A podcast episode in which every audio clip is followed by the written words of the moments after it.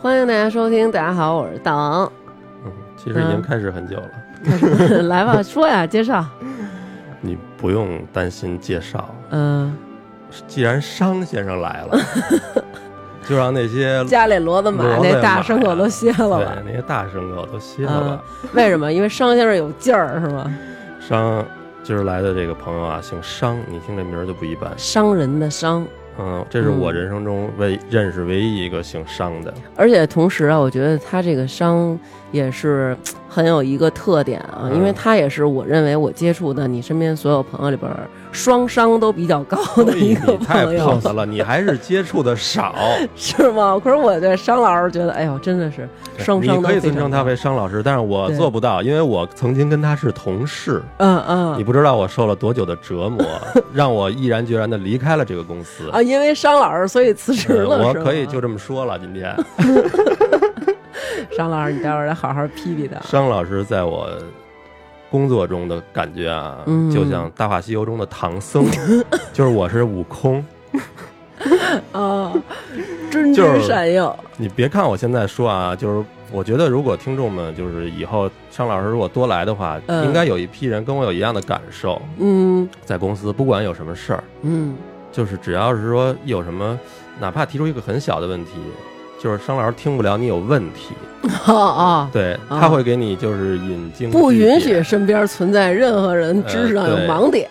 对对对，嗯就是听到你有任何的疑问，他那边就亮了，嗯，亮了以后就是启动了他的这个引擎，商老师给你讲问题的时候，感觉是一全息的那样给你讲，呃对 对，就是很有从体系哎从这边把这个点再给你瞪过来，然后我们再把它铺开了。对，从有人类那天开始讲，那个 你先不要商老师，着急了，商老师想为自己辩白一下。张老师，嗯所以我们那会儿，所以我们那会儿有一度啊，我们公司有几个同事管他叫老商之道，嗯，就是那会儿刚有百度嘛，那会儿 刚上网也不百久，度知道对，因为有百度知道的这个功能，啊所以我们一般都放弃用百度知道，嗯，有什么问题只要说问一下商老师，不是我我我我先问一下，这是你们的那个常规套路吗？那个不是别人一般都是直接上就说我是谁就完了，然后这个嗯捧到一个非常非常那什么的地步，完了之后，其实这个这个以前这些所有名号都是这个思南那个当初所描绘出来的这样一个，因为这样他可以逃，他可以那个逃避责任，你知道吧？他啊，他就可以逃避他什么责任？他无知的责任吗？就是他就可以装无知啊，啊，这样他就可以什么都不用不用管，你知道吗？然后这个落在你头上了。就撒把这撒把到我头上了嘛。然后那个，其实大家的要求也不是特高的，这那个那个也很给面子。然后结果呢，最后呢，就是有这么一个。这个思南所赋予的这样的一个这个这个称号，再加上咱们不是热心肠嘛，对吧？啊其实我今天说这些也是为了逃避责任，嗯。因为可能你跟他接触的短吧，就是你们俩可能一会儿能聊到一块儿去，嗯，就是基本上他说几句话，我可能就要睡。他刚才这句话就是在逃避的，就是你们俩可以聊对对对，我这个就是在逃避责任就是可能一会儿大家就听不到我的声音了，除了我实在忍不了要打断他。打两声呼噜。你是负责喊逼呀、还是负责喊呼呼呼啊？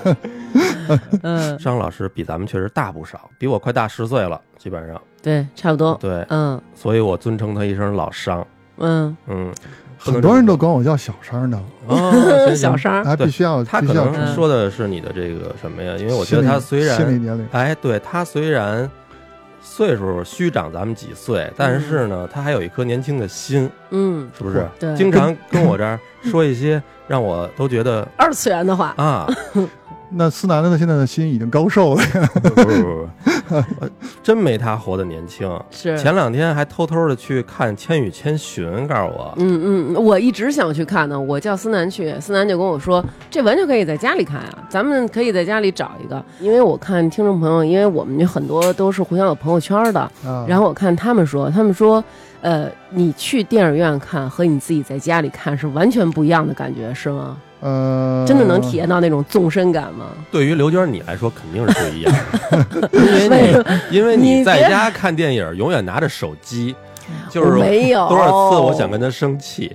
就是经常就是边玩手机边拿电影当背景音用啊，对，您就是。宫崎骏不，这个这个《千与千寻》不会，因为我特别喜欢看这动画片儿，所以我应该不会。好的。好的好啊的有一些朋友了，但是就是嗯。他也会就是邀请我，就是等于哎呀，现在终于这个《千与千寻》他在在大银幕上面来放了嘛，嗯所以的话呢，就是约一起去来看这个电影。嗯但是我确实我也能感受到，就是思南也透露年龄，我也确实啊，对吧？这也也属于那种比较不惑之年年，岁比较大的这个这个人了。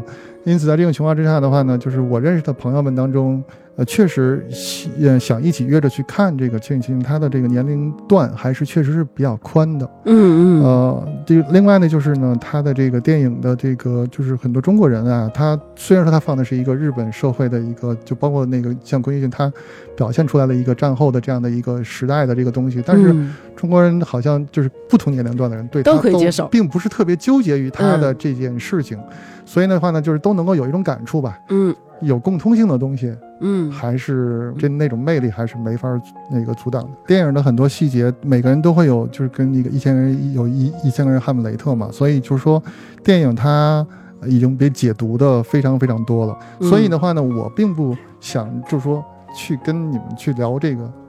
电影的这个本身的这个影片的这个事情，因为网上有嗯太多的影评了，是那那那都说的非常非常的完整，也说的非常非常那什么。嗯但是我是觉得呢，就是我们看待影片的时候，经常会从一个角度会有一个直观的感受，嗯但是这种感受它会给我带给我们喜怒哀乐，嗯，但是这种喜怒哀乐呢，有的时候是让我们感觉到满足，或者不满足，或者失落，但这种嗯失落是。呃，就是我们无法去接受它，然而它在社会上当中，它又确实它又是存在的。那它嗯存在着，那它就有存在的原因，对就有存在的原因。是那么在这种情况下，不可能所有的事情都是我们所期待的那个样子。对，那我们可能要学会去接受这个样子。在这种情况之下，它动画片它表现出来了。我我只看到，就是确确实我能看到电影院当当中，就包括跟我一起去的人，嗯哭得稀里哗啦的，然后啊那种那种感慨。但是他们走出电影院之后，他们只得到了一种就是说感慨吗？其实他们在每天在社会当中会遇到这些问题，解决这些问题，这是跟他们生活息息相关的。嗯，那这些问题他们是无法逃避的。那嗯那我是觉得呢，就是说，既然他这么打动人心，包括咱们每个人的生活，其实也会面临这些问题。是，就是很多动画片儿，他演的都是生活中的，因为会觉得动画片儿那肯定就是都要给小朋友看的，或者说相对收看的年龄层次要低一些，对，然后拍的都是非常美好的。那在宫崎骏的这些呃动画片儿里，可以说有好多时候会有一些挺残酷的东西。嗯，比如说萤火虫嗯那个电影，其实很多人会觉得，为什么那么喜欢看这些电影，是因为它里面会有一些可能不够那么圆满、不够那么完美的故事，嗯然后反而会引起我们心里的一些想法。啊，对，那嗯个就是不，这个《千与千寻》这个电影，它里边的很多东西，它投射到我们现实生活当中，是让你感受到了一种不圆满的真实。嗯，这种不圆满的真实，包括很多的冲突。嗯呃，一个一个动画片，它能够就是超脱于这个孩子的层面，给成年人一种心理震撼的时候，他一定是把成年人所体会到的那种冲，就是那种人性冲突嗯所展现出来了，让我们眼睁睁看着他，然后我们。只能去思考我们如何去面对它，是去承受它，还是去忍受它，还是我们嗯更积极的去、去面对它和去解决它？没错，这个每个人他的他都是呃不一样的。嗯，我觉得你可能是这个想法比较多的人，就是嗯基本上这人可能自己是什么，就是老能看到什么。嗯，就是你像我看，我就看不到这些，挺好的，画的不错。你知道吗？这其实就像，比如说你，哎呀，咳咳嗽了，剧烈咳嗽了，咳中带血，这样这真是，然后大家去看的时候，就会拿自己的情况往里套。嗯。这就是为什么刚刚说那个一千个人眼中有一千个哈利波特，呃所以就是 对对对，所以就是说这个 当当当我们看看《千与千寻》的时候，其实有的人就会去套，比如说，哎呀，你看我就像。小千一样，然后我、嗯我怎么经原来我小的时候也是过得很苦难啊，然后干很多重活有的人就想，哎呀，你看我也曾经像那个无脸男一样，我对一个人好一直在付出，然后可是最后把他给吓跑了。我们看那个每一个动画片的这个角色的时候，我们都是会给他一个脸谱化的一个嗯定义。嗯比如说像你刚才你说的这个无脸男孩，他是什么样子的？千寻他是什么样子的？包括小白龙他是什么样子的？嗯但是呢，就是呃，这就是比如说像小孩儿什么的，他去看动画片的时候，他经常会说好人还是坏人？啊对他经常他会这样说。啊，只有小孩会这样吗？我到现在还、还这样，就是我一定要让思南告诉我谁是好人，谁是坏人，我才可以看。我们的动画片，嗯我们的动画片，它要区分出来一个正面人物或者是一个反面人物。对，而且一般都是比较绝对的那种。对是，但是就是动画片，如果它拍出了一个电影的这个感受的时候，那么它就不能简单的说这个是一个好人、嗯还是一个坏人，嗯，就只能说他在那个社会角色上面他是这个样子的，嗯，他他这个样子，他存在在这个位置上面是需要他是这个样子的，嗯所以他才是这个样子的。我不知道这句话是听起来可能会有点绕啊。嗯当我们给他贴一个标签，他是一个坏人，我们可能会脑补他做很多很多的坏事。是是这种脑补的话呢，是标签化的。嗯在我们日常的当中，我们也会有标签化，比如说老板一定就是这个唯利是图啊，一定是奸诈的。就像商人面对这个顾客，会认为顾客一定是这个贪得无厌的，就是你嗯给我便宜便宜便宜便宜。然后的话呢，这个我们认为这个顾客面对商家的时候，一定认为商人是无商不奸的。嗯，那这种情况之下，如果太简单化了之后的话呢，就把这事情就给简单了。简单了之后的话，它其实它不是社会真正的样子。嗯，否则的话，否则的话，那商人跟跟那什么之间，那永远是在算计嘛。嗯。这种算计其实并不是一个成熟的一个人与人之间的关系所应该有的多元，就是多多面的这么一个这么一个这么一个状态。嗯。像你比如像你提到的这个无脸男，嗯。那那无脸男他被很多人所孤立，嗯。那么就是我在网上面去看影评，比如说嗯。就没有人反思过这个无脸男为什么会是这个样子，嗯，他为什么会把自己弄成这个这个状态呢？你真是一个 很有很多元的人，我真的也从来没有想过无脸男为什么会被孤立。我会觉得他被孤立了，他就好可怜，我直接就把他定义成一个可怜的人。弱者同情的这样的一种对那什么。对对对，想简单点儿，生活幸福挺好哎，。你想过吗？你想过这问题吗，南哥？我自始至终我都不知道这无脸男是干嘛的。呃，我对，我也没想过呃宫崎骏他说这个无脸男是代表他自己，就是这属于那种旁观者的这样的一种一种一种心态。但是我呢是想说呢，就是呃，如果你作为一个无脸男，就是当然我我说的很多东西，有可能你们会嗯觉得就是跟你们看到的某些东西可能并不完全是一样的一个一的嗯一个思路。你比如说无脸男，我们认为这个无脸男他孤零零的站在那儿，他缺乏别人的在别人面前的存在感。嗯那这时候我们就要做一个判断，他是想没有存在感吗？就是他是因为他做不到，他还是因为他不想做？嗯，那可想而知，就是说他其实他是希望走到屋里去的，嗯，他是希望走到屋里去的，嗯他有这个愿望，然而他做不到，没有人给他这样的一个起点，让他嗯能够去做到。就像以前我在这个，当然我跟思南曾经以前是同事了，但后来嗯我也曾经我也做过招聘，嗯那有的那个来应聘的那个孩子，就是但是现在也应该也是毕业季了，对吧？那很多的孩子肯定在未来不久的将来就要去去应聘了，需要去应聘了。嗯那个孩子他确实是，他就总有一种感觉，就是说我的简历已经写得很清楚了，我没有什么可跟你说的，他没有什么可展示的。哦，所以的话呢，就是有些人有些应聘的人，他会有一种感觉，就是我是这个样子的，我叙述完了，你觉得我行不行？嗯，简单就是这样的，就是我把我的所有能力都摆在这儿，嗯，你说行与不行？嗯，那这个时候他缺乏一个一个过程，就是推销你自己，在别人面前推销你自己。哦是，如果说你就想我就自己孤零零一人待着，我我属于一种小确幸，很、嗯很快乐，嗯，那 OK 没问题。但是问题在于五点人他希望一受到关爱，他他对着那个那个那个那个屋子，他想进去，他实际上他是想进去的，但是他缺少勇气，但是他没有做到，嗯。至至少他没有做到。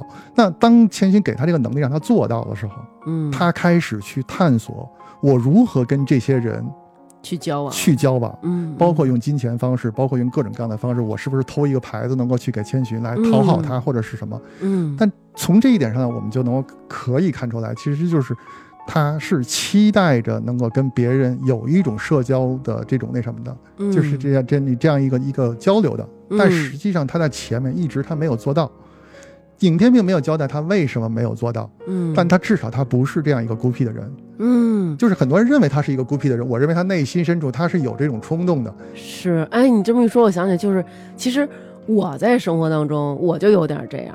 就比如说，当我面对一件事儿，比如说，呃其实特简单，比如说我们一块儿吃吃晚饭或者吃嗯中午饭，嗯然后可能我想吃这个菜，嗯，但是我并不敢数次的去加这个菜，啊就是我并不能特别直接的表现出我的需求，嗯，我也不能直接说出来，我也不能直接做出来。嗯这个时候，我内心中会有一种潜在的小希望，就是我希望思南他能为我去做。就比如说，啊当他比如说为我煎了菜，或者说，呃，我有一个什么需求，比如我我想睡觉了，我现在不想不想再聊天了，或者说我现在想回家了，嗯。我不能说出来。这个时候我可能会看他，嗯。如果他能 get 到我这个点的时候，他就会替我说出来。这个时候我就会觉得，哎呀，太好了，嗯，就是我没有直接去面对和别人的冲突，嗯。我特别害怕，我如果直接说出我的需求，可能会伤了别人。嗯。这时候如果由他能为我说出来的时候，我心里会觉得，哎呀，就是太好了，我好需要这个人，他能明白我，他能够去为我来去 接触这个世界，避免了我的接触嗯哎，其实啊，我觉得社会上这样的人非常多。啊，是吗？我我认识的一个朋友，嗯我曾经高中的时候跟我最好的一个朋友，嗯他是一个什么人呢？他其实就是这个《千与千寻》里那个无脸男的那个感觉。嗯，他平时在这个班里啊，可能很多同学跟我形容，事后跟我形容，就是知道我们俩好，就是嗯。呃一个学年，或者说哪怕夸张点，整个三年毕业，嗯。说不到十句话跟他。嗯。对他也不会主动跟人交际，因为你跟他说什么，他就是终结，他就是啊是对，长得也是一脸的 peace，嗯，然后面无表情，嗯。很嗯和谐，让你觉得这个人。但但是呢，当你做出一个邀请的时候，嗯。他其实不拒绝你，就是他只不过也是不主动的做什么。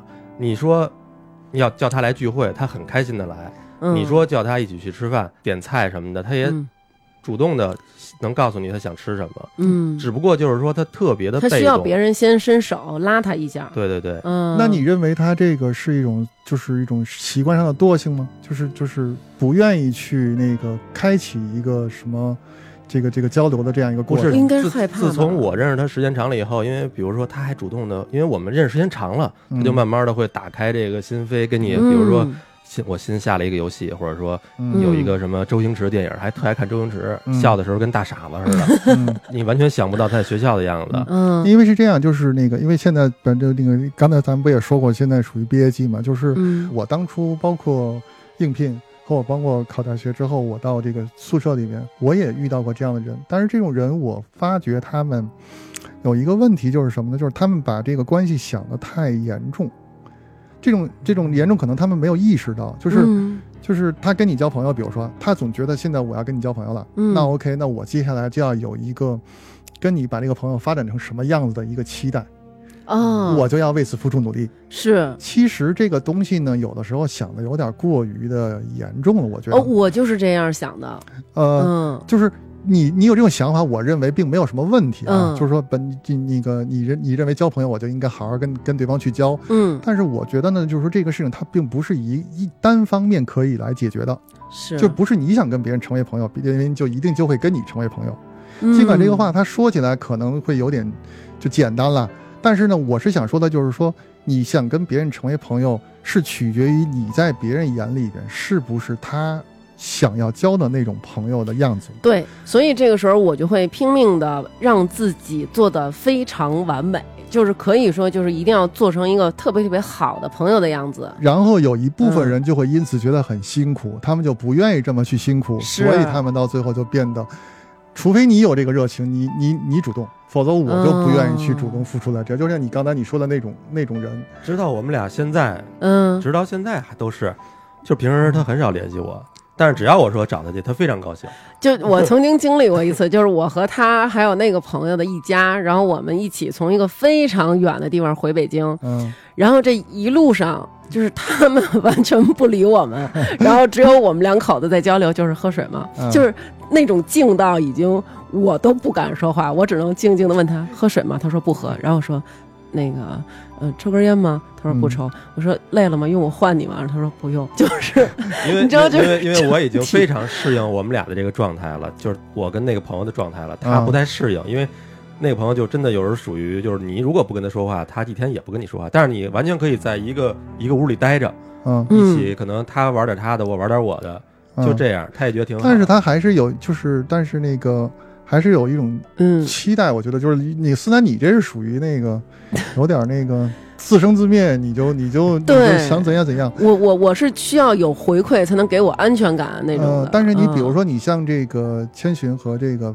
白龙之间，嗯。就给我的感觉就是他们两个人马上能够做到这一点的原因有一个非常重要的，就是我需要，我需要他的时候，那我要表现出来一种就是他有所谓的这个真性情嘛。嗯，真性情它有一个非常重要的一个前提，就是我需要这样，我需要，嗯。比如说我需要你的帮助，嗯。你有可能能帮我，嗯。有可能拒绝不会帮助我，嗯。但是我不能因为你有可能不帮助我，我就不向你提出需求。哦，我就这样，嗯。就是你知道，但是这种提出需求呢，可能有嗯。人有一种、有一种这个矛盾的心理，就是我嗯向你提出的需求，可能我会示弱。嗯，万一你要不是一个愿意帮助人的人，你可能你就会觉得我在给你添麻烦。对，但是呢，如果你正向的去考虑的话呢，这似乎又体现了一种依赖感，就是我觉得可能你是一个我某一方面值得于依靠的一个朋友，嗯，那我今后有可能这方面的事情，我可能会找你去聊，嗯找你沟通，但是我未必需要让你付出代价来帮我去做事儿，这个度。是非常关键的，不管是无脸男也罢，他还是白龙跟这个千寻他之间所发生的这种关系也罢，嗯他都是在一个平衡点上面。上回我看有一个问题，就说现在的这个男孩子们跟女孩子们是不是男孩子们不愿意追女孩子们了？嗯。啊，我也看过，对吧？嗯。为什么不愿意追女孩？其实我的感觉啊，嗯。就是说男孩子们如果是比如今天我跟你，说，嗯跟我一块看电影吧，嗯。约你看电影，嗯，在女孩子们看来，这算追吗？不算呀，不算追。可问题是，嗯。男孩子可是把今天从打傍晚到晚上的时间，连吃饭、带逛街、带看电影时间都给你了。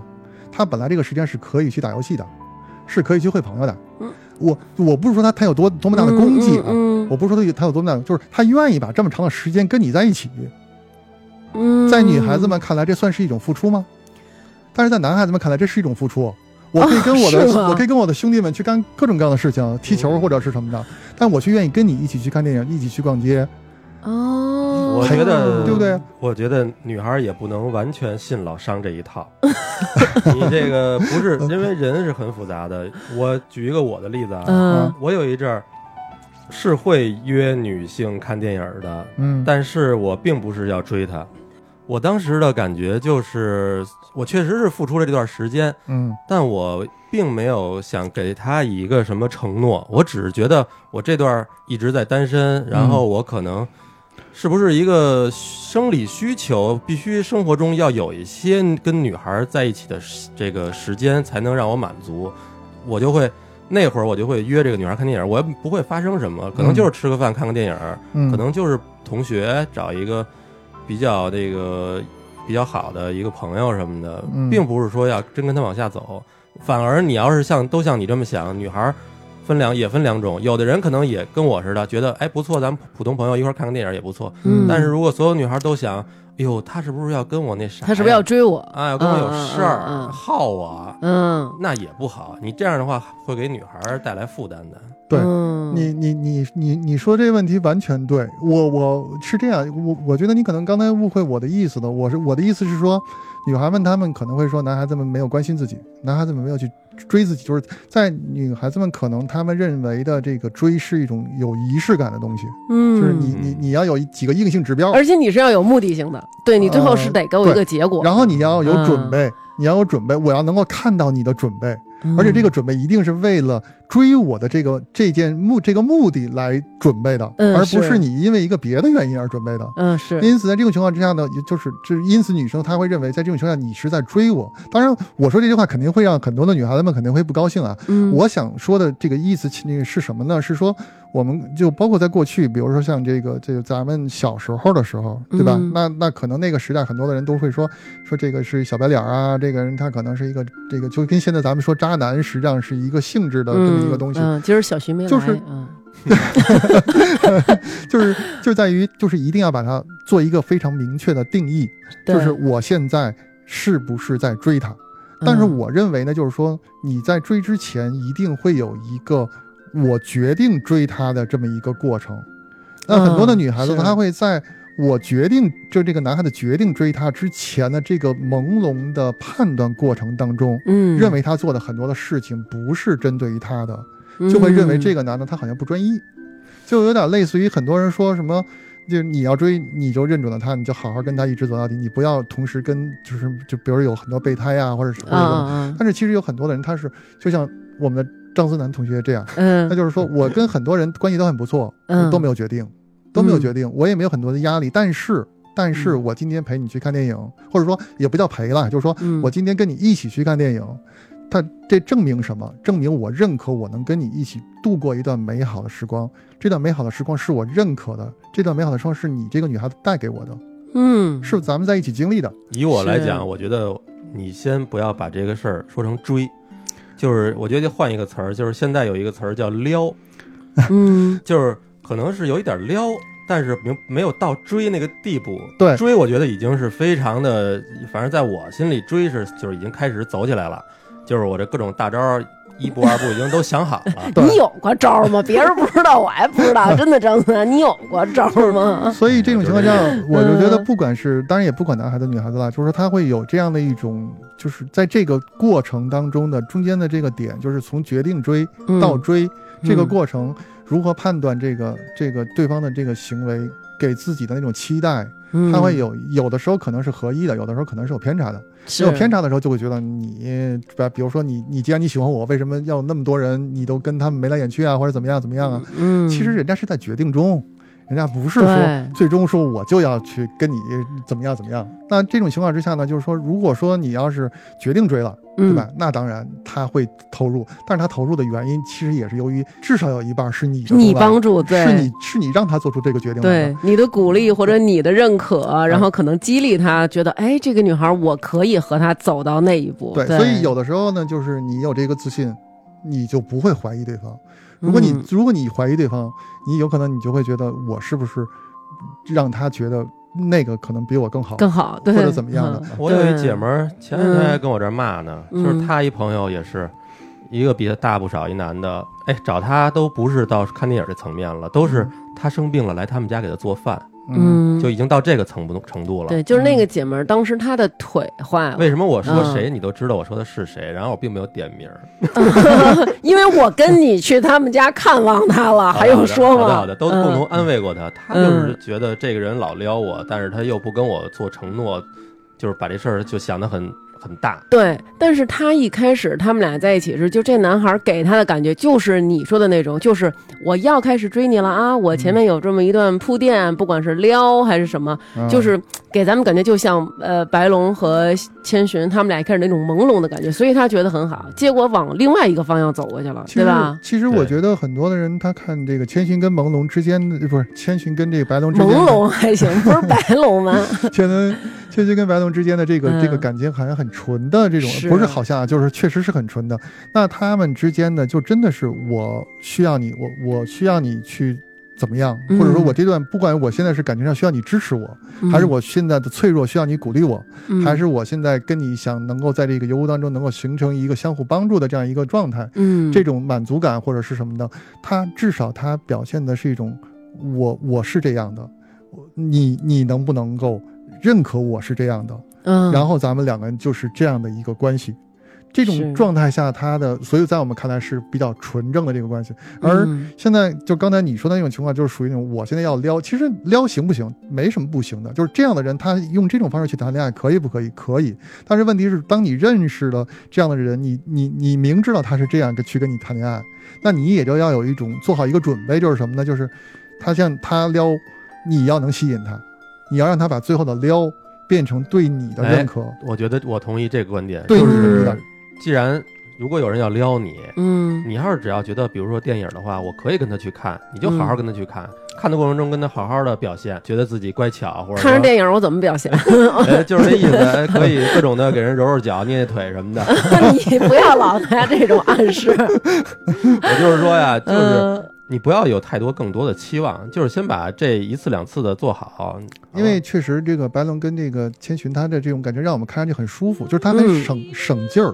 就就不是那么死去活来。就我们有很多电影拍的都特别死去活来，啊，就是属于我要做成这个样子来给你看，你明知道是这个样子，你又不希望我是这个样子，然后在在这种纠结、什么挣扎、嗯什么当中来那什么。其实对方嗯就是我一直我我我是持有这么一个观点，就是什么样的人都有，就是适合于他的那个人，能够跟他走到一起。明白明白，哪怕就是我们认为这种是渣男，有没有能制服渣男的人，肯定有。嗯肯定有。那制服渣男的那个人的制服的方法，只不过是你不会，或者你做不到。但是我跟你所以说啊，你会你会觉得这个渣男，那我没法跟他在一起。他是渣男，你给他定义了，对但也许他在别人那儿是一个好好的老公，是一个特别好的一个先生。至少有魅力吧，对，就是。我觉得这个啊，就是来源于其实年轻的人、小孩儿都是想要追求那种波澜壮阔、山高水深那种的爱情，就是那种。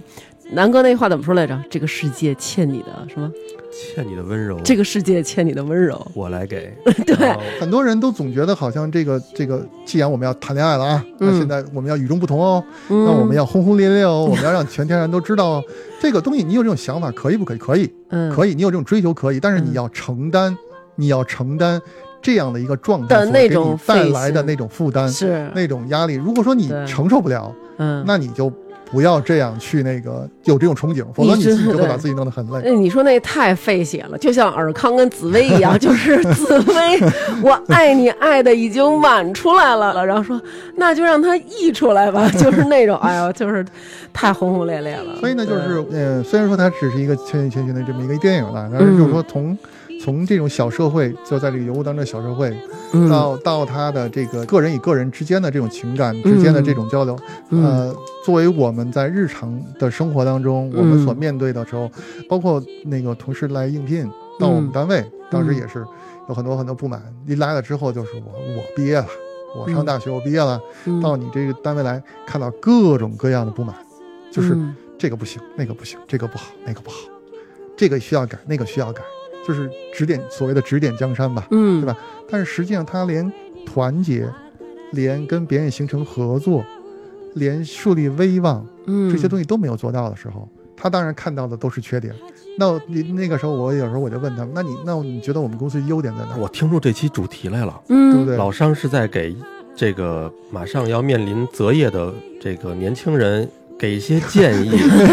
没有没有那么复，没有那么复杂了。我终于听出主题来了，就是就是就是因为你会发现，在《千与千寻》的这个电影当中，嗯呃，汤婆婆她在这个小千她去那个勇敢的去来给那个河神去做这个洗浴的时候，嗯她发现了小千的勇敢，嗯于是乎她就给了她很明确的指令，作为一个企业的负责人啊，她给了他明确的指令，嗯。嗯。而他把握住了这个机会。嗯，当他做出了成功之后的话呢，其他人也欢呼啊，就说嗯。哎，你做这个这个做出了这么大的一个一个一一个成绩，一下子就进来之后就干了一件那个所有人都得刮目相看的这么一件事情。对，而且这个来的那个看起来很脏，其实是一个非常富有的什么河川主是吧？对，河川主，嗯嗯。河川主，但是但是这个谁，这个这个小千他在这儿，他并没有上来就说啊，你们都对我冷漠，你你为什么不给我牌子？啊你们脏活累活让我干，你就是说嗯。跟所有人都是那个，然后就是我再也不理你们了，或者怎么样嗯。怎么样，他并不是这样的一种怨天尤人的这样的一种一种状态。你不能简单的认为小千他做这件事情是为了离开这儿，于是乎委曲求全，他就是嗯。确实是很热情。既既然我来了，嗯。既然我要去做这个事情，对，我什么时候走能走我不知道，嗯。但至少我现在干这件事儿，我要先看我怎么能够跟所有人能够形成合作，把这个事情给干了。嗯。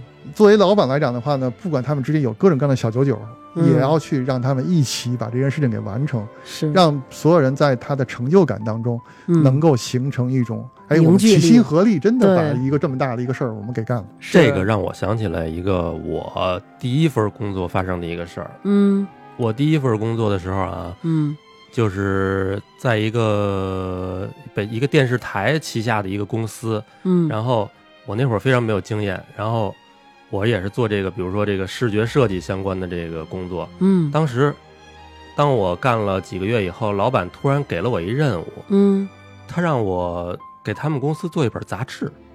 哦就是这个东西，就是以我当时的就是来想，嗯你什么资料都没有，嗯或者说，就是我凭我一个人的力量，就是让我直接出一本公司杂志，嗯，对吧？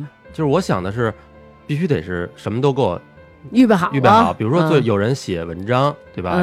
有人给我提供照片儿嗯啊，对吧？我来排版，或者说嗯我来设计封面什么，这都没问题。嗯但是他什么嗯都没给我，就把这事儿嗯推给我了。嗯我相信，如果是刚毕业、刚进入社会的年轻人，嗯可能都会跟我一样。我当时就是直接因为这事儿就就不干了，就翻脸了。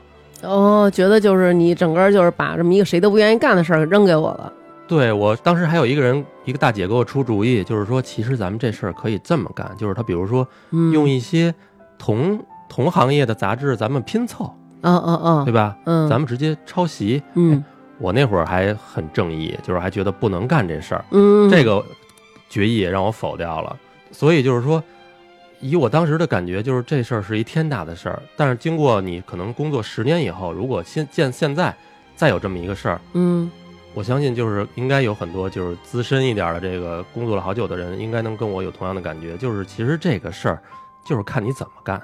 嗯，他让你干办一本杂志，嗯他也没有说要求时间，他就算如果要求三天，三天有三天的干法，嗯一天也有一天的干法，嗯，就是什么事儿都是可以干的。你得先干去，对，你可以就是哪怕是一个觉得非常不可能完成的任务，其实都是可以干的。嗯嗯，但是在嗯当时，以一个社会新人来讲，就觉得这事儿我操，真的就干不了，跟那个负责人就是吵起来了，翻脸了，最后就是不欢而散。你能谁能干，你找谁干。最后，呃就是把我开了。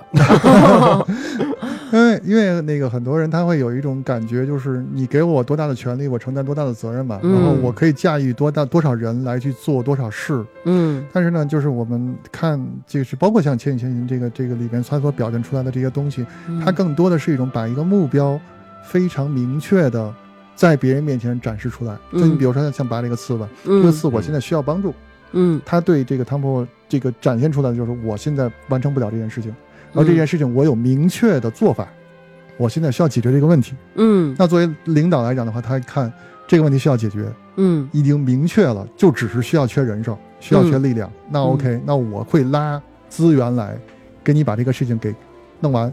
但如果现在开始你连这次你连找都没找着呢，嗯，那这个时候领导怎么去让所有人帮你啊？对他没法帮你。那这种情况之下，就跟我们在很这个在一个企业当中，经常有的时候我们会面对需要其他部门支持的时候，其他部门都说你看着办吧，嗯你说了算吧。嗯那个嗯这个事情你那个那个那个那个你那什么吧，就是就是处在一种比较消极的推诿种的状态。是但其实有的时候的话呢，对方对你这个东西不了解，这是你们嗯部门的事儿啊，你们部门需要我来帮助。比如说，嗯你让我去了解，让我去学习它吗？你就直接来，你就告诉我你需要什么吧。嗯你需要我，你是需要我拍个人吗？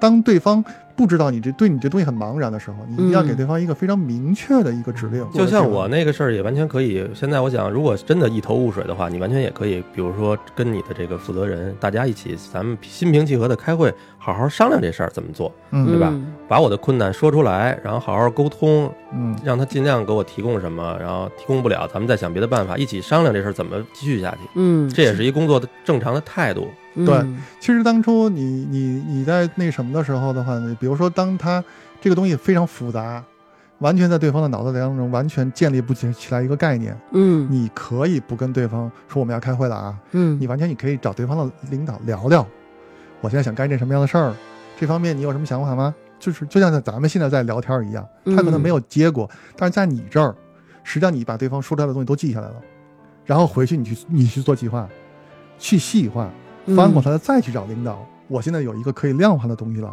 嗯你可能能够派人来帮我了，嗯，或者说你的那个某个地方我有资源，你发句话，我过去拿。不仅仅是勇气问题，就是你一定要有非常明确的解决方案和嗯明确的需求方案，来给你需要帮你的那些人，让他们能够可以参与进来。否则的话，对方就总是一种，就是那个感觉，就是你还没考虑清楚的，你先考虑清楚再说吧。嗯。就是这样一种东西，它最后就会变成扯皮，嗯，因为每个人都觉得不愿意去担责任，但其实你每天你干的事儿，你干事，你不断再去干工作的时候，你肯定会有自己的想法，你只是跟别人形不成共鸣，嗯。你去想共鸣的方法。嗯。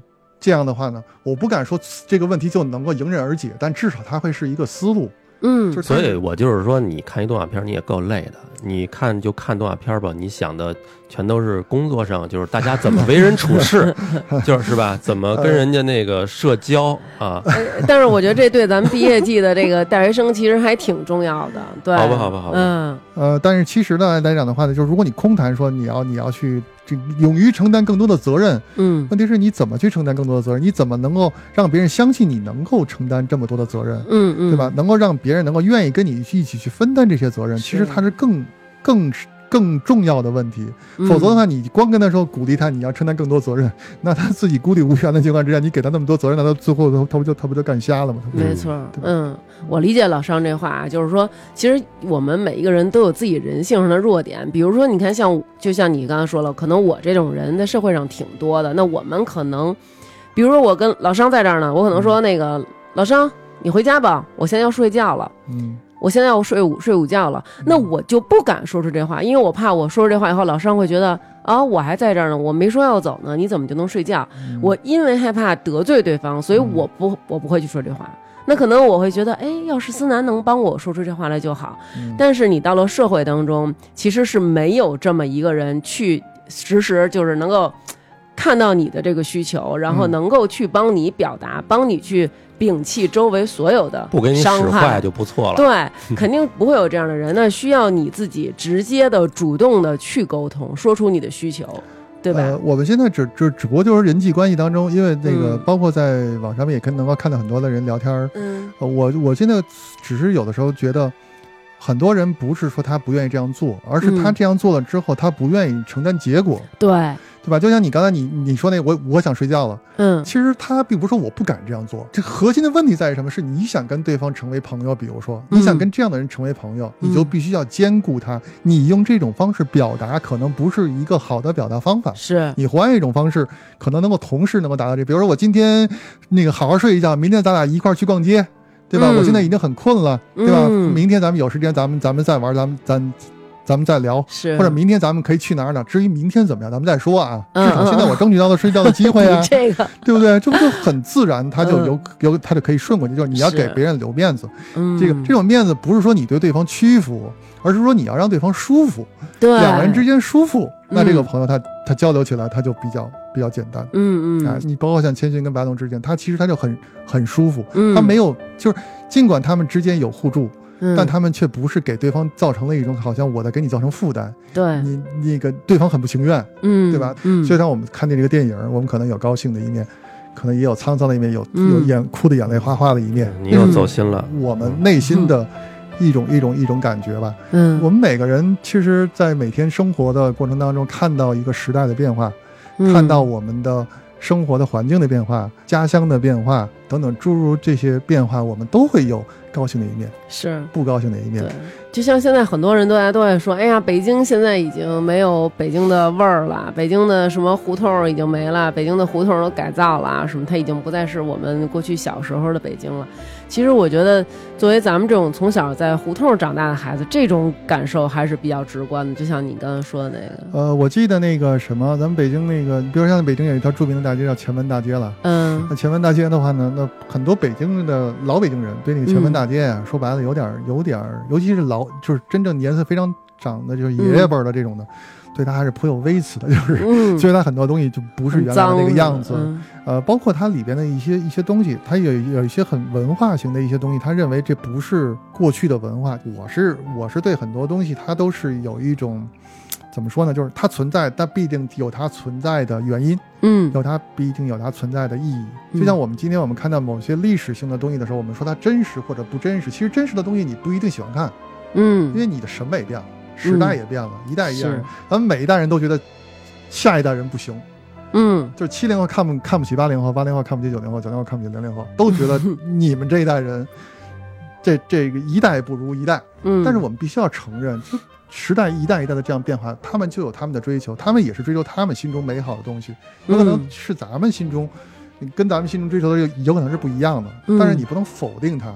没这种，变化，你就必须要承认一点的就是什么呢？就是他们心中好的东西和你心中那个好的东西，如果当它出现差异的时候，嗯当它改变了你心中好的那个东西，在你看来这是一种破坏，嗯，在你看来这是一种消亡，所以你会天然的就你是会怀念攻，击他们，你会嗯怀念，你会觉得惋惜，你会嗯痛心疾首，嗯你嗯会觉得这个东西你们怎么能够这样？不是，我就是基本上就是你有一种能力啊，就是基本上，呃，听你说了很多，我总忘了你最开始想要说的是什么 了。好好，千与千寻吧，对吧？啊千与千寻咱们一直咱们在不说千与千寻。不不要不见得非要说千与千寻，不给我一个主题。这个是这样，这个《千与千寻》这个东西它，呃，看这个片子的时候，为什么我们说很多人他会触景生情？你比如说嗯提到环保这个问题，这是这是经常有人去提。这个看这个电影的时候，我们要注重环保，环保是一项艰巨的任务，应该如何如何如何。嗯，但是有一个问题是什么呢？就是我很多人就我我接下来我可能要说一些很多包括这个观众或者女孩子可能听起来可能会有些别扭的东西了。嗯呃，但是希望你们海涵啊，因为因为咱们要允许别人说话嘛，对吧？嗯也希望你们能够那个对我能够包容一点。嗯就是这个不用这样，不用这样。这个小白龙关于这个小白龙的这个结果问题，嗯就结局问题。嗯那那很多人他会说，那小白龙他会会不会死？嗯，那那因因为我们都知道小白龙它所代表的是一个琥琥珀川，是一个琥珀川，对，嗯是一个琥珀川主。那这个琥珀川主他因为他因为这个就是这个这个人为的改造，嗯所以那个川没了。嗯所以琥珀是是是，川他就失去了他的这个这个作，他作为一个琥珀川主的一个神，他失去了他所代表的那个那个地方，对我感觉他就没有实体了，对，他就、嗯它就没有存在感了。嗯因此，在这种情况之下，那我们，但是问题是，他在这个汤屋这个地方呢，他是存在的，嗯他在那个地方他找不到家，嗯那么意味着什么？意味着他在人类社会当中，嗯，可能他只剩下一个回忆了，他只剩下一个名字了，哦，嗯，就有点类似于我们今天，比如说我们管这个西安叫长那个那个，我们管长安叫西安，比如说，嗯。那长安这个名字可能它就是一个回忆了。是那、嗯。那这时候西安，比如说西安城主，咱们咱按照这个这个逻辑来说西安城主跟长安城主，那长安城主实际上就是一个在人类社会当中，嗯。只是一个还能记起来的名字。嗯，假如说所有的记载都没有了，嗯，那么长安城主他就消失了，彻底消失了这消失掉了。嗯那么在所谓神界，所谓神界的这个城主，不管他嗯实际上他存在不存在，嗯，他在人类社会当中，他他就找不到，因为没有人再称呼他为长安城主了，因为没有人嗯知道有长安这个城，嗯对吧？因为他在人类的这个这个回忆当中已经已经消失掉了嘛。是对吧那那这种情况之下，但是有一个问题是什么呢？是很多人都认为小白龙的死是一件非常非常让人遗憾、非常非常惋惜的事。假如说小白龙真的死了啊，嗯因为现在嗯这个东西并不是一个定局。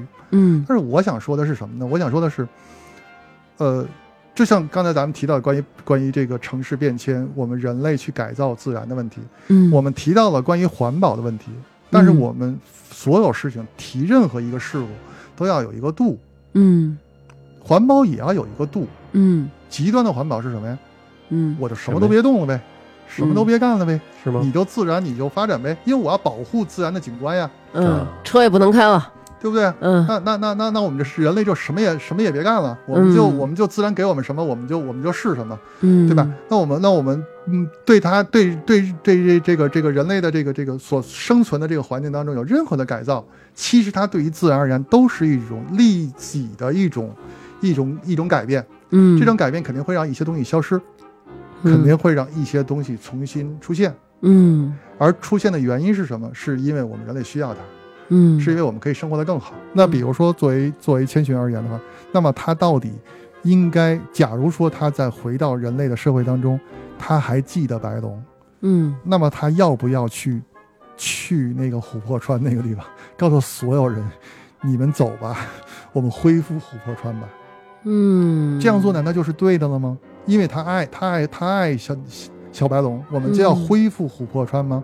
当然，对于在这个当中，我们的情感当中，小白龙的死让我们所有人唏嘘，对对吧？？让我们所有人怀念。嗯，但问题在于什么？问题在于我们每天都要去破坏很多很多的自然的东西的。咱们北京其实很简单嘛，嗯你们都应该知道，就像像张思南这个这个住的这地儿附近就有就有一个很有特点的一个北京的地方嘛，叫这个嗯北京的这个太平湖嘛。太平湖是老舍、啊老舍这个这个投湖嗯自尽投湖的地地方，嗯，它是在北京的二环的这个积水潭桥的这个附近。嗯他在七四年七四年的时候，是因为这个地铁嗯二号线环线地铁的这个改造，把逐步这个湖在慢慢慢慢的消失的情况之下，最后给填平了，嗯做了地铁站。嗯那这种有有情况这事儿吗？当然了，我怎么不知道呢？你你你可以不问老商，可以去百度。我回头问问老人家里。那那我嗯相信很多的老人他会有一种当年在太平湖的回忆，是，对吧？嗯那这种情况之下，可能他们童年也会有类似于像切金这种，我把鞋子掉进去了，嗯嗯或者说我在那儿游泳，嗯，有很多的故事美好的在里童年面，对，但是因为城市的发展，就把那个地方给填了。是有可能一个叫太平湖的这个神，他就没有了，哦，你这么一说，还真是，没准有一个叫太平湖的神，他就没有了。嗯，他他他没办法了，你给人填平了，嗯人家就、嗯人家就在这儿就没法现待了。在我改叫地铁站了，对，那我们假如说，我们嗯假如说他这个这个这个叫太平湖的这个神，嗯他去这个千寻的这个这个千与千寻里边的这个世界，嗯，对吧？他也会牵扯到回回不来的这个这个这个问题。我我刚才我为什么我说我说话可能会要有一些人他会感觉到不舒服的原因，就在于你们怀见了白龙，但是也许像太平湖这样的红龙、粉龙、绿龙、蓝龙，也可也许已经很多龙都已经死光了。嗯，然而你们却享受着人类的这个城市的发展，或者说我们人类改造自然的变化。嗯我不说这种享受一定是一种好的享受，嗯，但至少它这种你们在享享受也罢，接受它的结果也罢，其实你们并没有关心那个地方原来的那个太平湖在老年人心中的那个回忆有多么的美好，有多么的美好，有多么的神圣，有嗯多么的不能割舍。嗯是，然而我们新一代人就那么把那个湖填平了。然后我们就每天坐着地铁从那儿过，就就这这，如果不提一句什么太平湖车辆段吧，好像是那个从那个车厂里边拐出的，好像以前还标了一下叫太平湖车辆段，不提那个东西，谁知道这个地方是什么呀？嗯，经过了几十年之后，可能地名都都不一样了，对，就再也没有人去去去去知道太平庄就是北太平庄跟这有关吗？那太平湖是南太平庄，哦，那地方以前是南叫南太平庄，所以它是那个所以有一个叫北太平庄，一个南太平庄。对。嗯。哦，所以那个地方呢，就因为南太平庄，所以叫太平湖。哦，那我是想说的，就是说呢，这个这个东西它肯定还是要变的。嗯。而且我也不得不说，自然神就是按照咱按照咱们中国人的这个观念啊，嗯。所有的东西都有一个出现、嗯，发展、消亡，消亡的这么一个过程。那比如说很简单，就是前前几年那个是黄果树瀑布吧，嗯。地震，嗯那景观破坏了，很多人说啊，我现在没有机会再看到以前的壮观的那个黄果树瀑布了，嗯，对吧？还有九寨沟不也是吗？对你比如说，包括像那个台湾的什么日月潭呀，或者什么的，都因为地震的变化，它会有一个很大的变化，包括汶川地震很多的一些这些变化。那人为没有去破坏，嗯，一场地震下来，那个东西就没了。对，你这你口中的那个鬼斧神工的那个东西，它就没了。有可能以前一个川没了，现在一个平原出来了，或者说一个小山头出来了，也就是一个九寨沟主不见了，但是出来一平原主是吗？一个川神没有了，嗯，一个山神出现了，嗯。这是自然自然的结果。嗯，所以我们不得不说，你们会认为白龙会死，那一屋子的所有神嗯都有可能会死，都有可能会死。当我们看到他死的时候，我们会感觉到 可能很哀伤，嗯，但是我们必须要承认，他们都有死的那一天。嗯。就像前些日子那谁，巴黎圣母院着火那个，就很多人说啊烧毁了或者怎么样的，那个玻那个玻璃花窗没有了或者怎么样。嗯。当然了，如果大家要真的那么珍惜它的玻璃花窗的话，嗯。我相信会有人集资或者什么样的，让更漂亮的玻璃花窗会重重现的。嗯，嗯。它有可能不是原来那个样子，但它未必比原来的那那个难看，甚至有可能会比原来那个更好看。嗯。因此，这种积极的心态呢，我是觉得，我们看到很多东西哀伤的时候，我们有可能会要有一个支点，让自己能够振奋起来，明白让自己能够嗯心情好一点。是，但其实我是想告诉这个这个很多人的是，你的那个不好的心情真的是由于你自己造成的，就是你你你不愿意承认。任何事物都会有可能往你不愿意的那个方向发展，嗯，然而这个方向却是它应该的方向。嗯因为你和你的期待不一样，所以你产生了失落感。嗯，假如说你把你的精力放在他往这个方向发展，接下来你该做什么，你嗯可能你就会积极起来。嗯。说的这么大，就好像你看，比如说刚才那个商老师说的那个太平湖的那个地方，它现在那个地方虽然说填平了太平湖，但是现在那个地方又改建了。对，对，它改建以后也弄的就是有点那个亭台楼阁换了一的，个换了一个地方，就是就就在它旁边嗯，又修了一个，就是又能在那个地方看到荷花了。对对对。它虽然不是原来的，那也就是嗯。说，在这种情况之下，有可能就是老太平湖的那个那个那个可能能找到一点点那个。湖那个湖主他没有了，新太平湖的湖主又加上旁边的那个小桥啊、栏杆啊什么的，他又焕发了一个新的色彩。对，我觉得上老师说这个让我想起了，就是我前两天看了一个文章，说北京这个地方在其实呃很久远的以前，嗯它是水域相当发达的一片地区，包括嗯比如说海淀，为什么要叫海淀？其实那个地方过去就是它有无数的，咱北京话叫海子，对像咱北京什么南海子什么这些地方，其实我爸我妈也经常跟我说，哎，我们小的时候这一片啊水特别深，然后我们去那儿捞螺丝，我们去那儿。挖就是钓鱼啊什么的，说这边都是水。那现在这些水域其实都消失了。看那篇文章就说，说在一九三零年的时候，北京的原生鱼，就这些鱼，它们是原生在北京的，有嗯八十五种。但是现在到现在为止，这些鱼基本上有一半已经彻底消失了。对，嗯因为因为我我在郊，包括因为我也在郊区住过一段时间，就小时候嗯我也在郊区住过一段时间。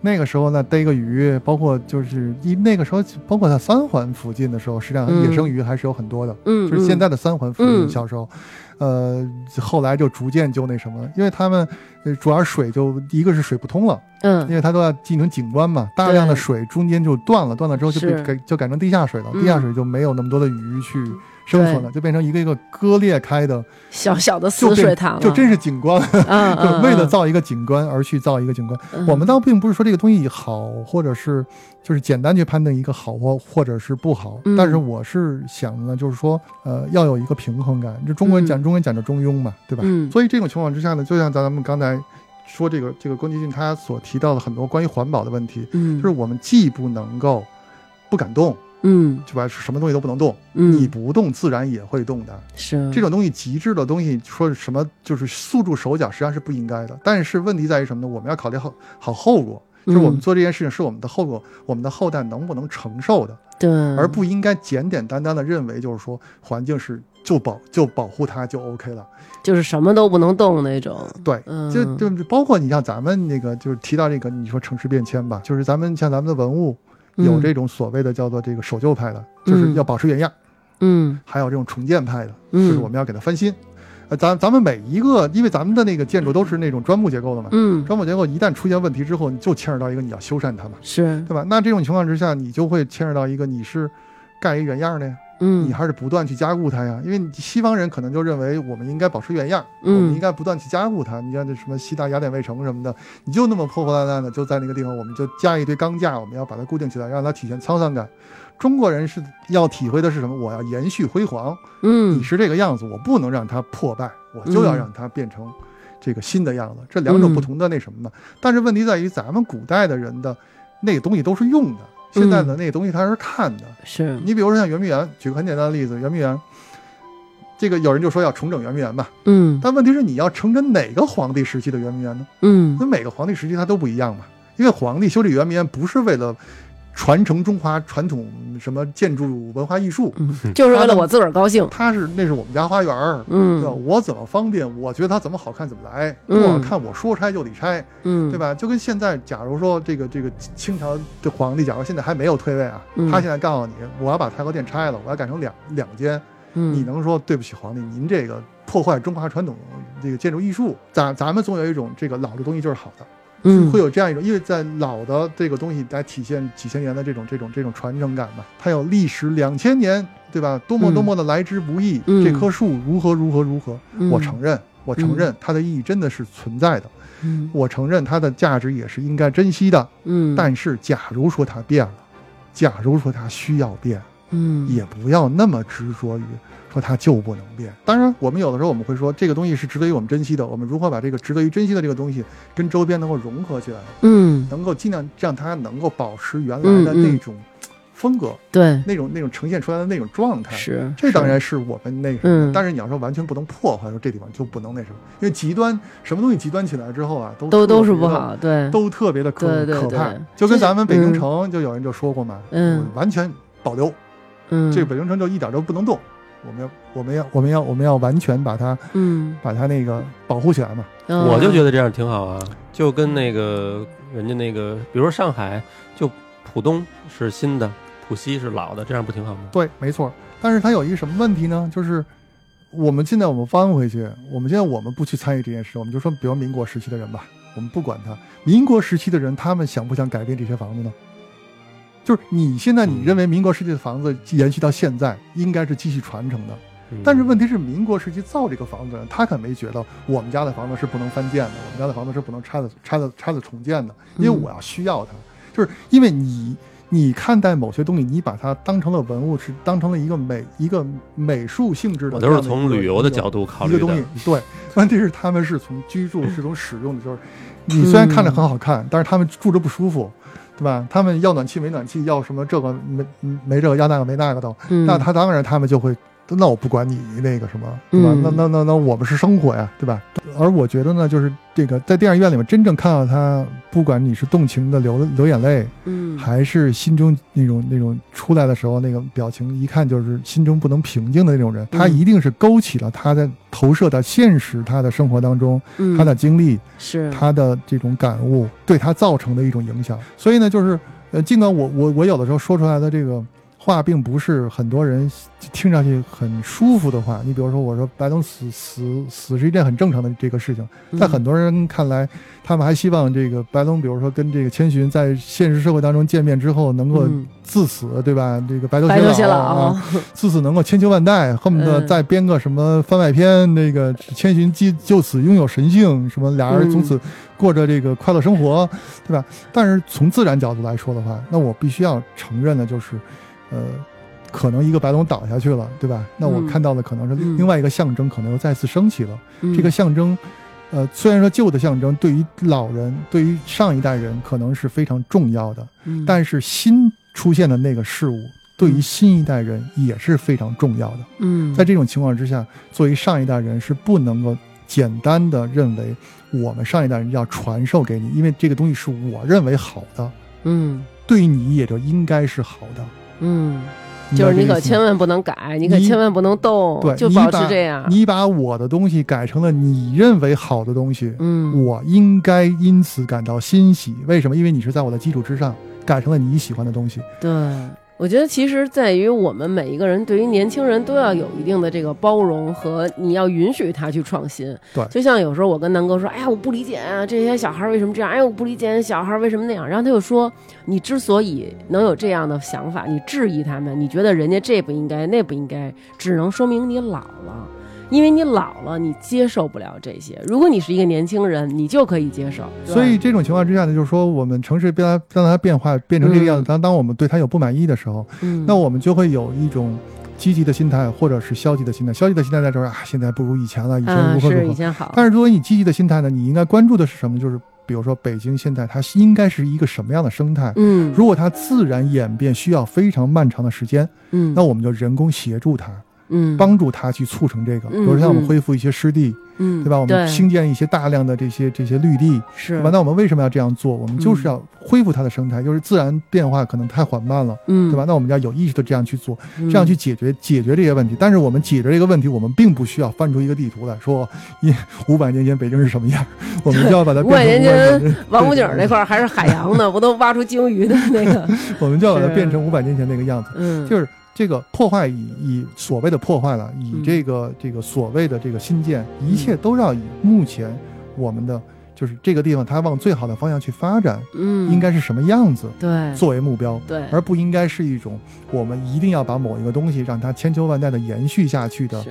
作为一个根本性的一个那种。但是你说的这个，我有一个问题，就是嗯。你可能很多人不满的原因也都是你你没给我们弄好，不是，一是你可能没给我们弄好，二是谁来判断这个好的标准是什么，对吧？我就觉得那老的好，但但是我不能说了算。我觉得其实就是思南说的那种，呃，我感觉就有点像我原来一直要去方家胡同，嗯就是我经常会去方家胡同录节目。我每一次走到那儿的时候，我都觉得这条胡同是一个非常美好的胡同。嗯，它在一个胡同里边有中国的商店，呃，有我们本地本地的北京人开的商店，然后也有外地的那个商店，嗯然后也有那种小花店，也有酒吧，然后边上有老头老太太坐那儿打麻将。这个胡同拥挤不堪，然后就每次如果你要是开车进去的话，其实是非常的忐忑的啊。啊然后，呃，我觉得环境的整治，像刚才我们说的那种，建造了不同的水系，然后嗯投放不同的鱼苗或者不同的小生物，然后让整体的生这个生态环境越来越好。我觉得这个我是百分之百支持的。嗯，然后相信其实呃和我们同样生活在北京的朋友，然后也都深有感触。嗯然而这样的。改造我们是欢迎的，可是像我刚才说的那条胡同，它现在也被改造了，嗯。改造成就是那种这个所有的商铺完全都关闭了，嗯，然后都是那种统一的一个大墙，把它全砌上了。嗯，然后那招牌也是统一的。嗯。我觉得这种用统一的一个东西来把你固化，可能外地的游客来了，他们还是觉得哦，这就是北京的胡同。然而我们作为北京的人，我们嗯。胡同是我们生活的是一个小世界，然后嗯。我们在这里生活丰富多彩，而不是像这样一样就是枯燥的一个胡同一条街巷。嗯我们也希望，如果有这样一个机会，可以把原汁原味儿的、多元化的，就是这种很包容，然后有各种创新精神在里面的这样的一个北京的风貌，能够展示给大家。我觉得这样的改造。可能不是统一一刀切的审美，但是它却是一个我们作为北京的人想展示给大家的。你要是以另一个角度看呢，嗯又是有矛盾。嗯你你你觉得矛盾是你认为他改造的这个没有原来的好，嗯或者没有原来的那人气也没有原来旺盛了。对，但是呢，可能你要说住在那儿的当地人，可能会有另外一种矛盾，就是嗯本身我就觉得这个胡同就应该安安静静的，是我生活的地方。呃，有有确实有那个老头老太，太特别特别是后海那边也是这样，对吧？对人家可能觉得我这儿原来安安静静的河边挺肃静的，挺雅的，嗯非给弄得一堆一堆的商店，嗯嗯，是他也觉得不好。但咱们觉得不好呢，是之前去那儿有各种各样的那个装修的非常漂亮的店，嗯，但是现在等于穿墙打洞都给封上了，嗯觉得没原来漂亮了。咱们是这个矛盾，等于这个嗯好像是哪边都伺候不好。是是嗯呃，嗯我觉得其实这个问题并呃并不是一个特别解决不了的问题啊，就是说，因为就是说我们我们任何一个事情它变化，它会有一个不同的一个周期，比如有像有些东西，嗯它可能三年五年它就会有一个流行的东西，因为咱们嗯任何事情都会有一个主流的一个非主流的。是那非主流的往往有的时候它会有一个激进一点的这个想法，但是我们允许不允许它小范围尝试呢？应该是允许的。嗯。小范围尝试它有可能会成功，有可能会失败。如果它成功了，它就留下来了；如果它失败了，那它就那它就被新的尝试所取代了。嗯，所以老有一一些地方是老在变，老有一些地方是沉淀下来的。我们面对一个一个一个一个尝试，不要去惧怕它。它当当它出现了一个一个变化，哪怕它失败，哪怕它失败了，这个失败其实这个尝试本身是有意义的。我们不能这个尝试任何一件事情就一定就要认为它就会成功嘛。嗯，那失败了之后，我们不能心里边有一种想法，你还不如不试呢。嗯，所以有的时候我们看到某些像比如比如说修了一个什什么样一个一个东西奇形怪状啊，这在这在修制者或者设计者心目当中，他是一个他认为自己认为很好，但是呢，没两年 就被淘汰掉了。当然，这种代价有有可能有的时候会比较大。有些代价可能会小一些，嗯我只是说这种尝试，至少我们不应该停止。举个举个例子，就像刚才我说那个说到前门大街，嗯前门大街有老，我为什么说老北京人有时候看他他会有点晕呢？嗯他的那个有一个路灯，那个路灯是鸟笼子吧？我记得好像是。嗯那个它有一个拨浪鼓的一个，还有一个鸟笼子。那我跟老北京人，就爷爷辈儿的这种老北京人，我跟他们聊天的时候，曾经提这个聊到过前门大街。他们跟我说呢，他们是跟我说，这个路灯和这个拨浪鼓应该不是老北京人设计的。嗯当然，这节目当中我这样说，呃，这这这不是我的观点啊，用负责，你不用不是，这不是我的观点。嗯，因为因为我对前门大街那个地方的这个文化底蕴或者啥的，我也不是特别的权威，嗯对吧？？但至少他们会有，他们算一家之言吧。嗯他们认为什么呢？他们认为这个鸟笼子是什么叫鸟笼子？就是这个那那那个那个时代，鸟笼子是八旗子弟，就纨绔子弟吧，嗯要这个就是那种提笼架鸟的这个人，嗯。他所展现出来的文化。嗯，而前门大街的商业文商业文化是天字第一街，嗯。那个地方是精英荟萃的。嗯。全国知名的商人就在那个地方，嗯。无数的这个那个地方的店铺，那个家族的那个那个那个族训都会告诉你，如履薄冰，就是生意啊，要如履薄冰。你包括像同仁堂，像圣西服等等这些，他都是要告诉你，你要精工细作，嗯。你要也就是说白了就是要有责任心，嗯。对吧？要要有要危机感，这个这个，因为这个地方竞争竞争太厉害了，嗯。没有功夫玩儿。咱说句实在话，那在那样一种状态下，前面大街所展现的那种、那种、那种文化氛围，是一种商业，就是精英荟萃的商业竞争文化。嗯。所以这个提笼架鸟呢，不是那个天字第一应阶下的的。那些商人他们所追寻的那种生活的正追求，嗯就有点类似于你这个这个这个那个企业现在的企业很多人提九九六，嗯对吧？你这时候如果你做一九九六的雕塑，你上头挂一鸟笼子，这事儿就就肯定就嗯不合适嘛，对吧？它的这个文化追求是不一样的。另外一个呢是呢，它那个呃形象是拨浪鼓，嗯就那种咚咚一咚串儿那个咚咚那个，嗯就是手持那种的，手持那种上面有两个鼓那种那种拨浪鼓。说为什么那个拨浪鼓就是在在他们看来不是天那个前门大街呢？是因为那个东西呢是游商，嗯。就有点类似于咱们那个推着一个自行车烤白薯，嗯。嗯波浪那个，所以这个波浪波浪这个鼓它是在什么地方？它是在天桥可以，嗯。你天桥那个地方的灯是可以这样做的，嗯。但是前门大街这地方它都是固定的这个开商铺的，嗯。游商是不会不是在这个地方，就是因为当时是汉这汉人住在城那个外城，而这个满人住在内城嘛。嗯。汉人能够离皇城最近的地方就是这儿，嗯所以这个地方的人呢，可以说是全国最精英、最精英的这个人，嗯竞争最激烈、最激烈的地方。所以他所体现出来这个这个这个文化就是就是不一样的。嗯我不敢说这些爷爷辈儿的这些老这些老年人，他们说的就一定就是就是对的。嗯我只能说我转述呗，说白了嗯就是转述他们。但是他至少他提出来这个理由，至少他是有理由的。他们对不那个为什么会提出来这个呢？是因为他们能够感受得到当时的前门大街可能跟天桥，可能跟隆福寺，嗯它是不一样的差别的，而现代人我们只有地名了。我们可能我们就觉得前门外大街跟隆福寺大街好像也没有什么区别，都是那、嗯都是那几个店。而这种底蕴型的这种东西，时代变了，嗯，它就变了。嗯而现在那条街应该如何去接待，比如说中外宾客呀，或者什么，那是现在的需要了。嗯现在没有那个那种文化的时候，你说这些老年人在他们的概念当中就觉得看那个路灯别扭，但是新的这些游客他看到那个路灯，他就不觉得别扭，他可能他就会觉得这是这个这个民。这北京北京特色什么的。北京特色，对提供这种老北京的一种一种玩文化或者是什么。嗯，但是玩文化在当时的前门大街，在老人们看来，嗯。可能二公子可能能干这种事儿吧？嗯。好了，老山，我必须要打断你了，因为就是刚才你在聊的时候，可能我已经，因为我们大家不知道，我们一直一边聊一直在放这个动画片儿，没有没有开声就是其实我刚才一直在看动画片儿了，已经 就是看进去了 已？经有点那个就是在状况外了。在努力的从动画片当中找出老对，商的惆怅。老商，咱们这么多年没见，还是一如既往的让我有这种感觉，我很欣慰。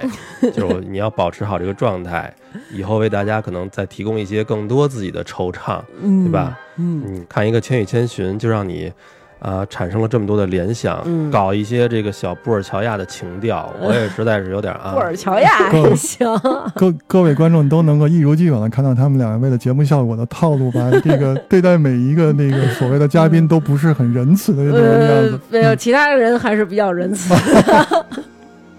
嗯所以我上套了是吗？嗯是嗯没有，我们还是欢欢迎你来给我们上课的，只不过就是跟在学校一样嘛，就是有时有色儿的，就是差不多这个该休息也得休息。该下课了是吧？对对对，嗯老山，我求求你一声，你帮我那个总结一下，咱们今天都聊什么了？这个其实说句实在话，那个跟二位这个。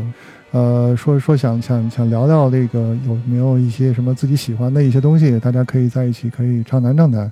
我呢也是因为看这电影，然后有点感触吧，因为这个六月六七月份，对吧？嗯大家都是一个呃该考学、该该工作的这么一个季节嘛，对吧？嗯是应景的上了这么一个这么一个影片，嗯对吧？我希望的是大家都能够明天这个走上你的工作岗位，或者走上你的这个应聘的这个地方，或者走进大学。可能只有你能看出应景儿，嗯，我没有看到应景儿。就是走呃看到积极的一其面了。其实其实是嗯这样，其实我确实看很多的影评，他们一提这个所谓的环保和这个所谓的人际关系吧，就嗯总觉得不要把它复杂到了一种让很多的人望而却步了，觉得嗯你们不知社会之险恶之复杂，因为你们嗯没有长大。嗯我其实挺惧怕，呃，也不叫惧怕，就是我其实对待这样的影评，我是持保留态度的。嗯，这样你会让这个所谓的所谓的年轻人会有一种啊，原来世界这么可怕呢？你们嗯你们你们都怎么挺过来的，对吧？但其实咱们不是每天也都这么过吗？嗯对不对？没有那么没有那么恐怖嘛，嗯，对吧？所以我是希望不要看一个电影之后就把黑白对立的太厉害了，就或者说你你你接受起来可能心情不是很愉悦的那种状态，它是社会的经常是社会的真实的状态，嗯，而这种状态你不能够简单用黑暗，用一种负能量或者用负面来去形容它。嗯嗯，那这种情况之下，你需要做的是什么？是改变你的方法，改变你的态度，嗯改变你对待这个事情该有的那种情绪。就像嗯刚才，比如说我说了一个很惨的一件事情，就是白龙的事情。那白龙的话，那对于这个这个这个油屋里面的所有的这些神，嗯。刚才我说了，按照咱们自然变迁的角度来说，所有人可能都有死的那一天。嗯。那那我很多这所有人在我面前，如果我要去谈到关于白龙，他早晚会有死的那一天，可能很多人就会很别扭。嗯。但是我们不得不去承认，我们每天看到了太多的自然景观产生、消亡，是，这就是事实。嗯。我不能说因为这个山崩塌了，它就黑暗了；嗯我也不能说因为这个小河没有了，这片平原就不值得于我去种花种草，嗯去让它变得更美。嗯这是我们应该去做的事情。或所谓就是说，看这个东西的时候，你你会有一个直观感受，然后你会在这个基础之上，你会有一个自己的一个一个一个思考的结果。嗯然后你毕竟是要投射到现实生活当中，你要去考虑我如何去面对我最初面对的那个问题。经过了思考之后，我如何去面对它，而不是说我去逃避它，或者说我去否定它，它就不存在了。嗯对吧？这个嗯是是我们所谓的成长的一个那种，无论是对待自然的态度，还是对待我们人与人之间的这种关系的这种态度，你不能只是一种，我就给他一个好坏的一个简单评价，嗯他就他如果我评价他是坏的，他就不应该存在，就是他错了，而不是我看的方法是错的，嗯对吧？这我我觉得所有人都要有这样一个思考，否则他进入到社会当中一个复杂状态的时候，那就会有这出现这样的问题。你认为别人不美好，或者别人给你的结果是不美好的，那别人为什么就会认为你给他的结果就是美好的呢？对吧？那你这样的话去怀疑起来的话，那就没嗯没有终点了嘛。是不是就是马云说的要拥抱变化呀？你是是你可以这么说吗我我只能说的就是说，你不管拥抱不拥抱，它也会变化，只不过是你乐意去接受这种变化，还是被迫去接受这种变化。反正我也有权利就不接受。你不接受的话，那你就承受呗。说白了就是，对吧？这只不过是一个心态问题。我我只是觉得所有人其实都有能力去更好的接受这种变化，嗯只不过是你情愿不情愿。呃，有些人把这个认为是叫做成长，我只能说这样才是呃了解了社会它真正的样子。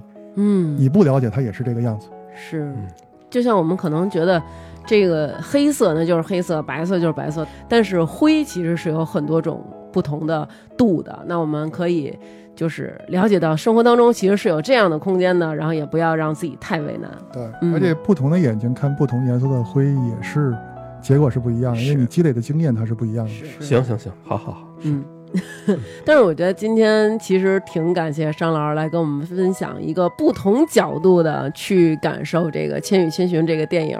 比如说，当我们面对一个可能你的喜欢的一个人他失去了，或者说喜欢的一个人他不喜欢你，或者你到了一个这样一个洗浴中心，然后所有的人都没有配合你的工作，甚至于给你一些为难的时候，那。有些时候我们可能看电影，哎呀，我就像他一样，你可能走不出来，但是换一个思路去看待我们生活当中会遇上的不同的压力和不同的痛苦。遇上压力，我们可以有一种方法是逃避，还有一种方法，也许是我们提升我们自己的能力，然后这样我们就能面对更大的压力。那这期也非常感谢商老师来跟我们分享自己的这个感受。啊，下一那个下一次，如果你们有什么好的话题，嗯对，吧？我我要是那个，就是觉得能够，我要是知道，我我就过来分享一下。场场面话不说嗯，场面话不说。这不算场面话吧？好？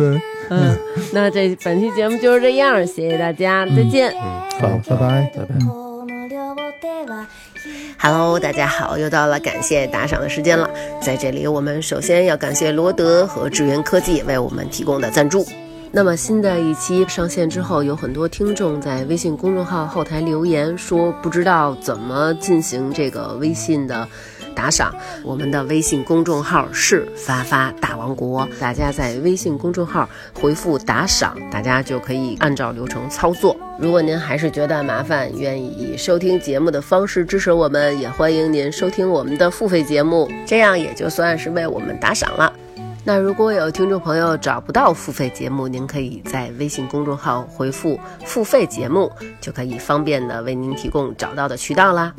那么想加群的各位听众朋友，请您加我的微信号“发发横杠大王”，全是汉语拼音啊这些。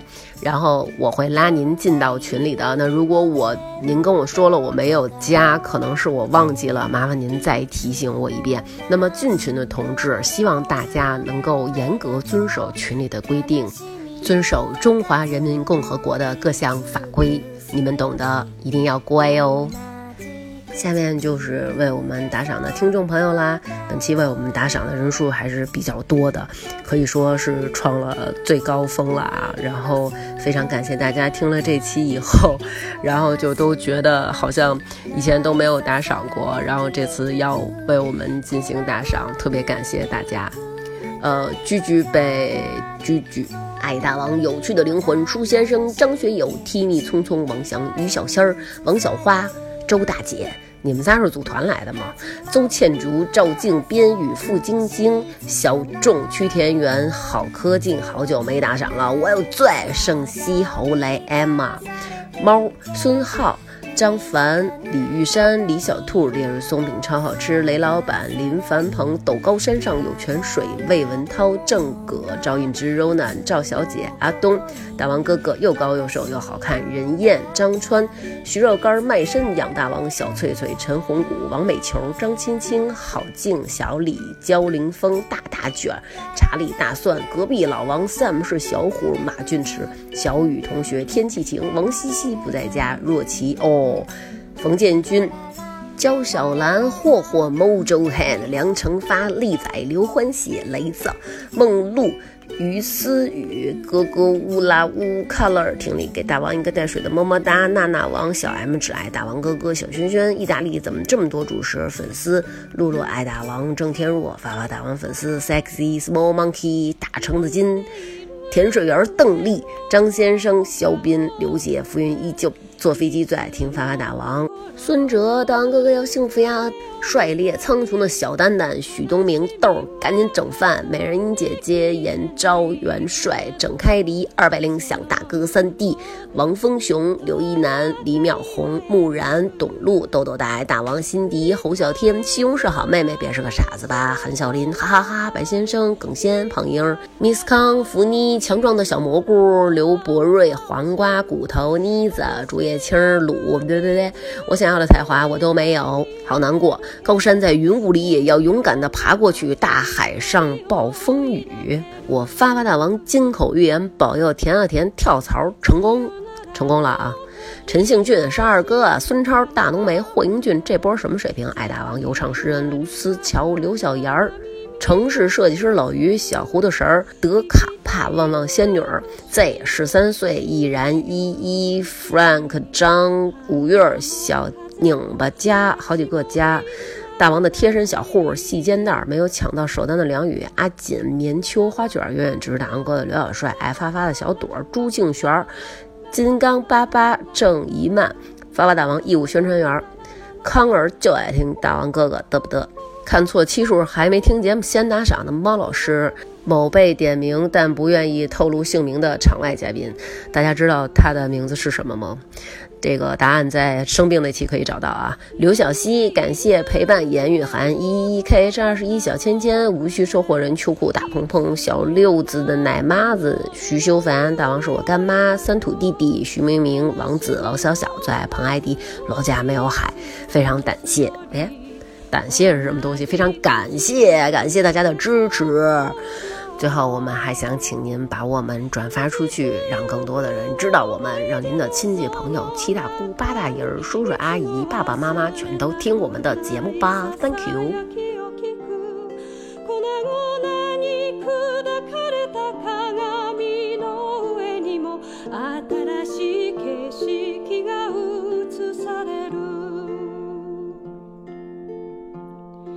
始まりの朝の静かな窓。ゼロになる体満たされてゆけ。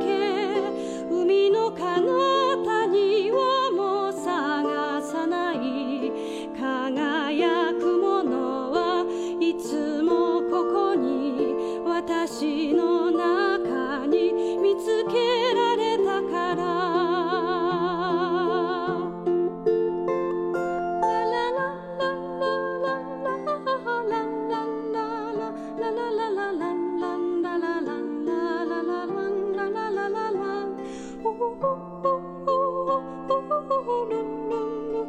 Ooh.